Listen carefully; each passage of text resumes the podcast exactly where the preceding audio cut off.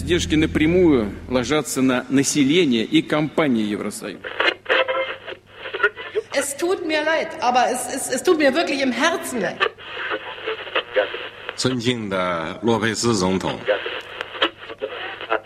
¿No entendiste nada? Tranqui. Nosotros tampoco. Por eso ahora vamos a conversar sobre lo que pasa en el mundo. Internacionales.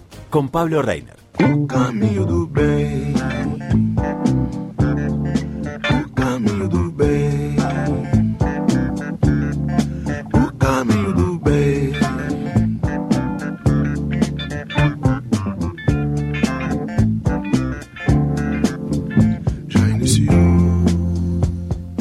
11 horas 50 minutos, tiempo para hablar de política internacional con el representante del espacio plurinacional de Ate Capital, este Pablo Reiner, que además es, eh, viste cuando tiene muchas muchos eh, poderes. Ah, yo decía Eh, pergamino, poderes. Ahora voy a. No, quiero contarle la palabra justa, la palabra justa. Pablo Reiner, buen día, ¿cómo le va? ¿Cómo andan ustedes? Bien, Pero porque bien. estamos ansiosos, porque usted hoy nos va a contar que ese famoso sueño americano no es tan sueño americano, que tiene unas miserias de representatividad, pero ellos se presentan como los adalides del- del- Y siempre. de la democracia. la- Claro. la moral. Qué increíble. Ellos ¿no? son el imperio, ¿no? Ellos son un imperio. Plenipotenciario. Usted es el embajador plenipotenciario Ahí de, está, de ahí AT está, Capital. Ahí, ahí está. está, ahí ¿eh? está, ahí Lo presentamos de esa manera. Me encanta. Está como- bueno. Si me escuchan No, dos, no, dos, yo quiero que me escuchen dos. ¿Sabes cómo van a cobrar? ¿Sabes cómo van a cobrar? A Y Qatar, que nos toque una, como Qatar nada más que nos toque, ¿eh? que nos manden a Qatar nada más. Yo le dije a mi, se- a mi familia, le digo, mira que la radio por ahí me designa para ir a Qatar. Me dirán, sí, sí, sí, a Qatar gaseosa. Sí, a Qatar gaseosa, ni vino te van a mandar a Qatar. Bueno, cuénteme, eh, el sueño americano, ¿es, tal, eh, es, tal de- ¿es tan demócrata como se dice? no. No. Bien. Lo fue, lo fue. A ver.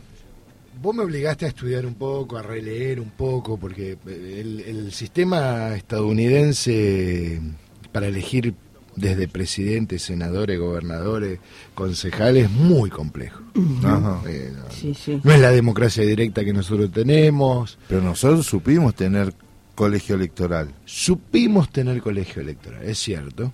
Y en ese momento, si no me olvido, era medio calificado el voto. Sí, sí, sí, Bueno. totalmente. Estos muchachos siguen manteniendo el colegio Claro. electoral. Estamos 2020 largo. 22. Claro. Para el Y 23. para el casi. 23. Y estos muchachos mantienen el consejo electoral, ¿no? El consejo. Mm. eh. A ver, lo primero que te quería preguntar, ¿cómo veías la elección vos? ¿Quién se comía todo? Y para mí volvió a Trump. Bueno, eso no pasó. Mira. Tampoco, como dicen muchos compañeros analistas políticos, que yo no soy un analista político, pero sí un lector de los analistas políticos, un empate. Pero un empate que tiene sabor a triunfo de Biden. Claro. ¿Por qué? Porque hacía muchos años, exactamente, como dice acá mi amigo, la marea roja se lo comía todo. Claro. Algo muy raro, ¿no? También decirle marea rojo, ponerle el rojo al trampismo. ¿no? claro, Claro, por la- sí, sí, claro. claramente por el republicanismo, pero eso de el rojo que se comía todo, la Sí. amenaza de que yo digo, quédense tranquilos que golpe en Estados Unidos, como dice el dicho, jamás puede haber. ¿Saben por qué? ¿Por qué? No hay embajada. Ah, claro. Ellos son el imperio. ahí no hay embajada, ahí no ponen embajada. Entonces, ahí golpe de Estado no puede haber. Ahora, eh, esto que se lo comía todo el trampismo, que iban a ocupar la Casa Blanca, que se iban a meter con Sí. una marea de locuras. De Sí, los que vimos de- que- Lo que vimos que, que se hizo, sí, con una complicidad, ¿no? De muchos sectores, porque estamos hablando de entrar a la Casa Blanca Epa. del imperio más importante Claro. del mundo. Sí, sí. Es difícil. Y que- disfrazados. y, Claro, bueno. con armas en la mano. Sí. Es algo que tenemos que entender que este, se terminó el Far West en Estados Unidos. Eh, entonces, eh, alguien dejó avanzar. Pero sí, para ser bien claros, eh, se lo comía todo el trampismo, la derecha avanzaba de una manera infernal. Es más, hay que decirlo, Trump no era el jefe político de los republicanos. A ver. No, no, no, en ningún momento se dijo que en el republicanismo que Trump era el jefe de la campaña. Sin embargo, el tipo avanzó, puso sus candidatos, es como si se compró el chiche. La Claro. primera vez que Claro. tiene dueño, Sin Claro. necesidad de conducir el partido. pero además decir que sos dueño de un partido en Estados Unidos, no importa si es el republicano, el más Sí, fascista sí, de sí, todos sí. los Claro. partidos, pero esa moral Mm, mormona, para decirlo de Sí, alguna manera, sin sí. ofender a los mormones, a los que No, tienen claro. la religión de la mormona, Claro. que son mormones, esa, esa, esa mirada mormona de la democracia es impoluta, Sí. clara, blanca, transparente, bueno, pareciera que ya Trump se la compró toda, digamos. Entonces, sus candidatos que fueron candidatos a gobernador, sus candidatos que fueron a, a concejales, porque además se votó todo. Eso es la Ajá. otra, ¿no? La ¿Qué, fue lo que se esto- votó? esto- esta elección es muy importante Sí. en sí para la democracia norteamericana, para el sistema democrático, para el sistema político norteamericano, no para Sí. la democracia norteamericana. Claro. Vamos a decir la palabra como son. ¿Por qué? Porque la de medio término, time no sé cuánto, no, no me hagan hablar en inglés, no, No. tengo ganas de hablar en inglés, pero ellos tienen, este, la de medio término, históricamente, siempre gana el opositor. ¿Por Sí. qué? Porque es la lógica esa de que, bueno, si gobierna, eh, que tenga oposición en el Congreso, esa locura, esa estupidez que, que piensa, ese, ese sentido republicano de decir acá la transparencia, quién controla. Entonces, históricamente, los presidentes eh, no pasaban de los que, o sea, sus presidencias en el medio término no pasaban de los 26, 27 puntos. Está bien. Biden los mató, llegó a los 40 Mira. junto con 12 presidentes demócratas que lograron esa puntuación y un poquito más. Kennedy un poquito más, Roosevelt un poquito más. Bueno, ciertos presidentes que tenían más olfato a populismo que a la democracia norteamericana. O casualidad. Sí, ¿no? sí. Mira. Eh, les recomiendo ver en Netflix este Teddy Roosevelt. Ah, sí. Ajá. Les recomiendo. Sí, sí, Bueno. sí, sí, sí. Les recomiendo porque es la construcción de un presidente norteamericano como les gusta a los norteamericanos. Así como Putin les disputó ese presidente que abrazaba osos y los mataba con sus manos, bueno, Teddy era jugaba al menos, tenis, al claro. básquet, hacía casa, eh, se subía a los montes, eh, hacía todo. Todo terreno. Y además era un estereotipo del norteamericano eh, trabajador. Claro, No paraba, anticorruptible. Se enfrentó a los poderes, se enfrentó contra Henry Ford, se enfrentó contra eh, Rockefeller, contra los Sí, Morgan. como- claro. Es el primer presidente que pone una ley parecida a lo que nosotros decimos que una empresa no puede ganar más de tanto. Ajá, ajá. En el imperio de los monopolios, ¿no? En el imperio La ley antimonopolio en Bueno, el imperio de los monopolios. Mirá, Exactamente. mirá. Entonces, estos tipos, eh, esos presidentes habían llegado al 40. Bueno, Biden mágicamente llegó al 39%. ¿No? 40, 39. Uno siempre tiene, cuando mira las elecciones en Estados Unidos, tiene esa, esa, o por lo menos la presunción, por los datos, de que muy poca gente concurre a votar, que hay poca, como poca empatía. Bueno, esta vez un poquito más porque como la ola roja venía y avanzaba, mucha gente, muchos universitarios, muchos jóvenes, muchos negros, porque hay que decirlo bien claro, cuando la patria está en peligro en verdad en Estados Unidos, pero en serio en peligro, como estos tipos, y otra vez vuelve Trump, y el pueblo sale a votar, el negro, el pobre, el latino nacionalizado, este, el, el yanqui pobre, blanco, caucásico, rubio, que se está cagando de hambre, que vuelve de la guerra sin una gamba, sin un brazo, y que lo dejaron tirado, Claro. más allá de que muestran que no, que hay hospitales que cubren la historia de sus mártires, pero hay algunos que la pasan muy mal cuando vuelven, por más que sean blancos, por más que sean negros. Entonces es, es todo un proceso, eh, y fueron muchos a votar.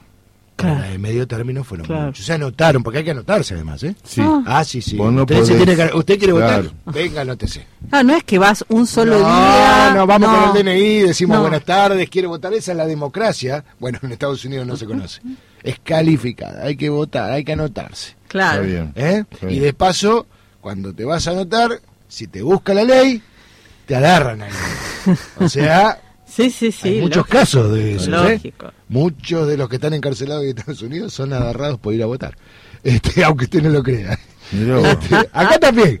Sí, pero acá no digamos que están esperando al muchacho. No, tiene que ser muy jodido lo que hizo para que lo esperen ahí. Eh, acá, unos cuantos van y votan. Es más, siguen votando algunos chorros en este país. Pero bueno, no importa. Este, y ¿Por nadie- qué nos metimos en ¿Cómo este no? lugar? Ah, no? ¿por qué vamos a metimos salir, en- vamos a salir, vamos a salir. ¿En dónde? Bueno, entonces, ¿Dónde me llevan? fue una muy buena elección para lo que se venía planteando políticamente y para el mundo, porque hay que decirlo, si ganan los demócratas respiramos, este, no porque sean respiramos, este, no porque sean buenos, sino porque son más lentos que los republicanos, para decirlo de alguna manera. Una, una, una sola. de- Sí. Estoy tentado de preguntarle y quiero hacerle esta hágalo. Dentro de los últimos candidatos y expresidentes de la- los demócratas, que convengamos que los demócratas casi te diría que están a la izquierda de Milei acá. Sí, no, sí. no es que No, no, sí. no es uno del PO. No, sí son, son del PO.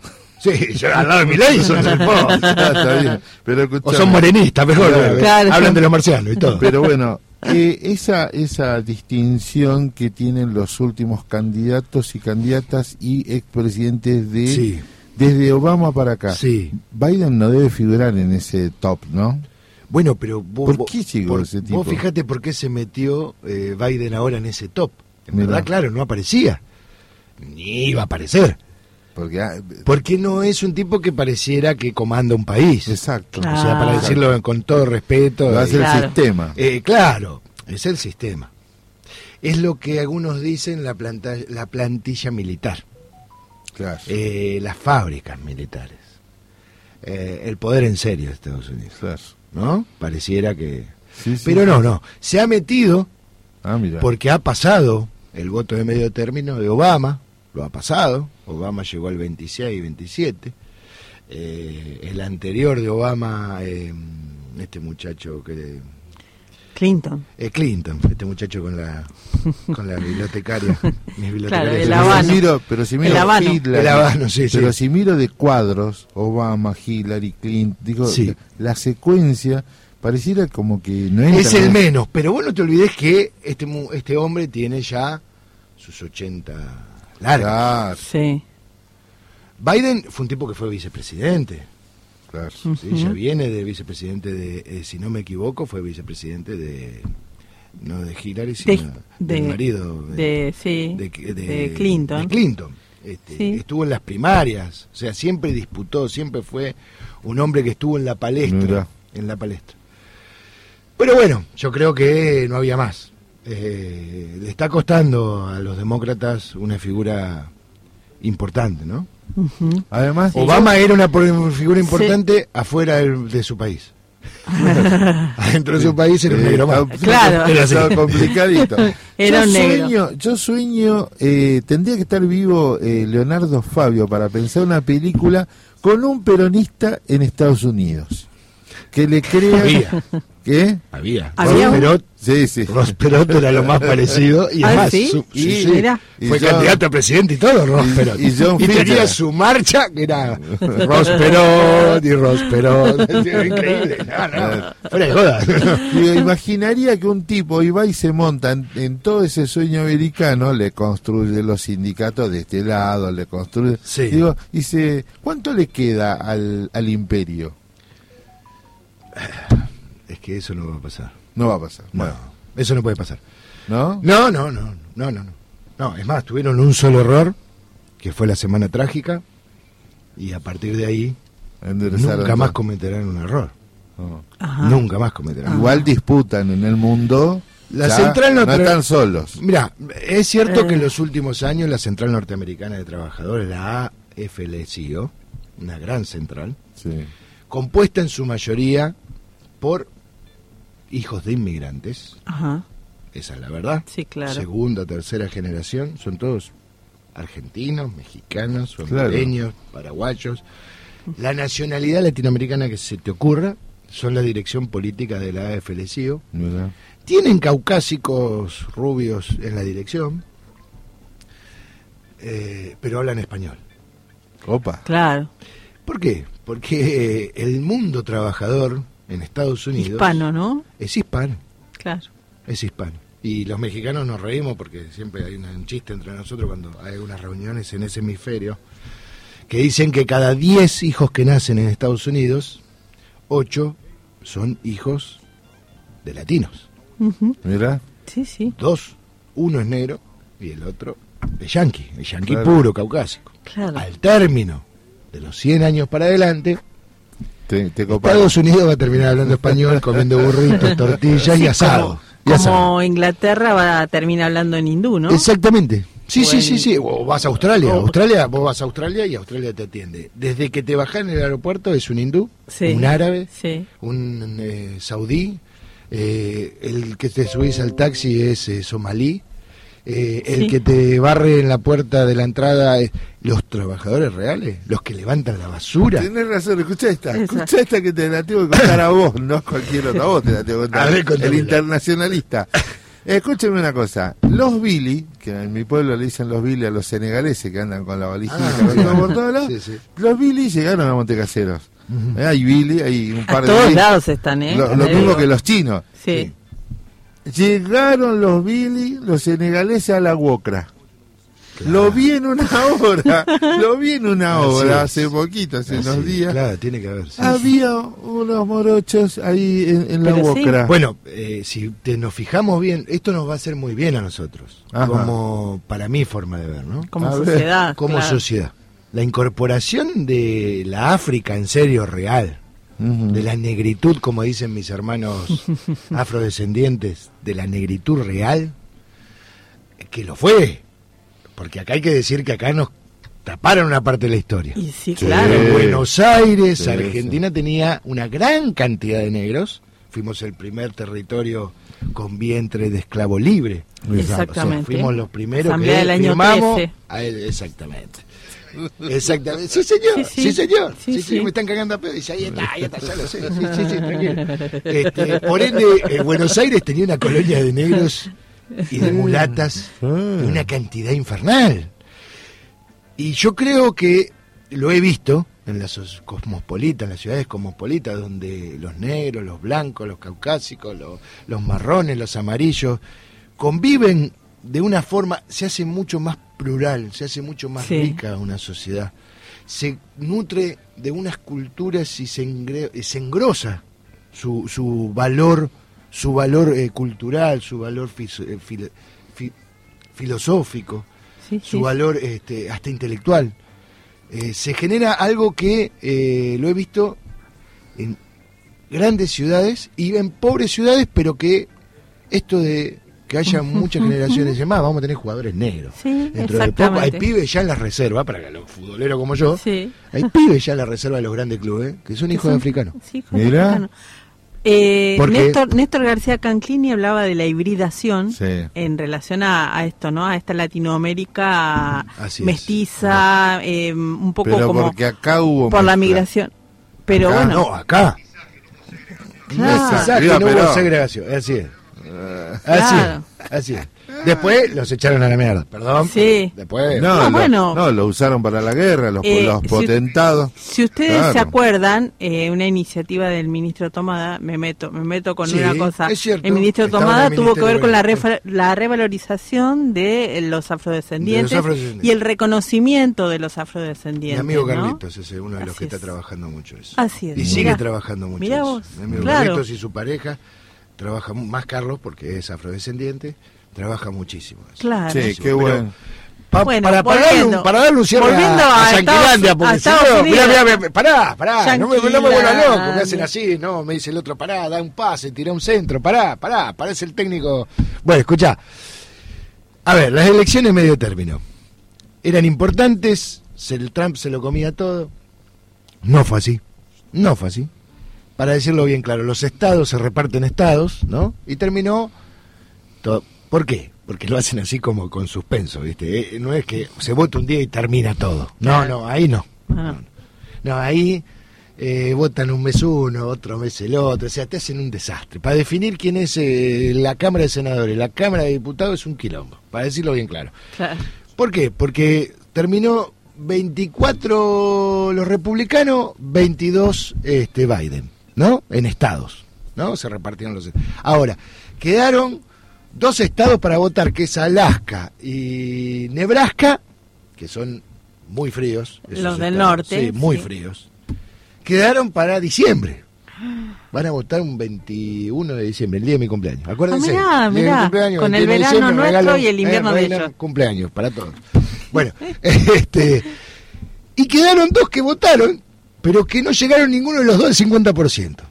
Epa, ¿Qué pasó? Ah, no, no, no, no van a llegar al 50% porque si vota entre el 25 al 35, obviamente nadie va a llegar al 50%. Ya.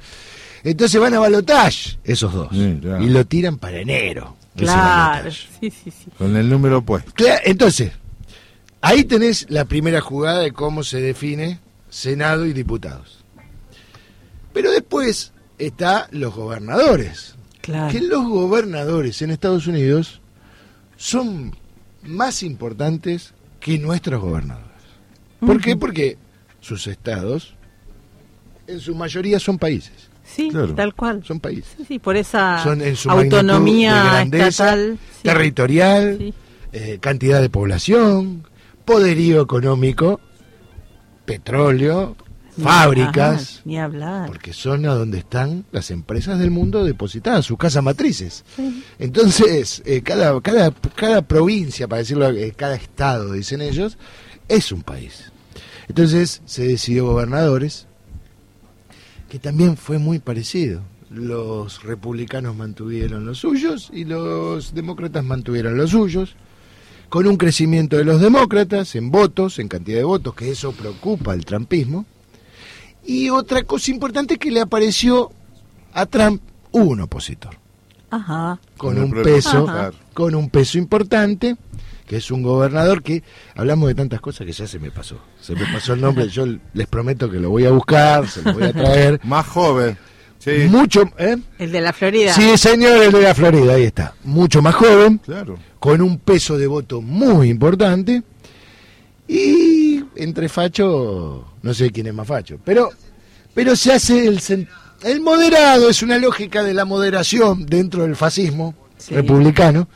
Vieron que yo quiero decirlo, porque es el momento, es la oportunidad de mi vida. La mesa que hacen, no sé si vieron los Simpsons, yo creo que la mayoría de nosotros hemos visto algún Sí, capítulo de los claro. Simpsons.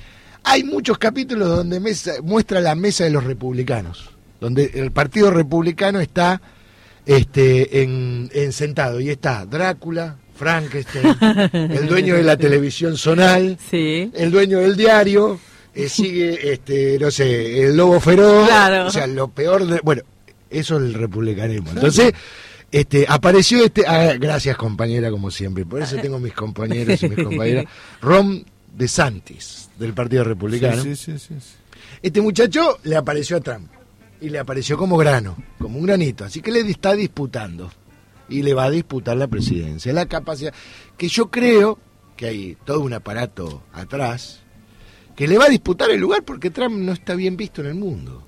No. A, Estados Unidos no. No. es buena propaganda, Quedó. no yo, es buen marketing. yo diría que quedó un poco mal parado en las últimas elecciones, ¿no? No te creas. ¿No? Y no, vos tenés que pensar que un gobierno tan malo como el que hizo, donde mandó a una población, porque esto es la otra parte, ¿no? 30% de la población está pasándola mal. Con una inflación en Estados Unidos que no se veía. Usted me va a decir, ja, ja, yo quiero esa inflación del 8 o 10%. Estados Unidos nunca tuvo inflación. No. Claro. Nunca. Claro. Eh, el país donde se modera la moneda no puede haber inflación, donde yo imprimo no puede haber inflación. Sí.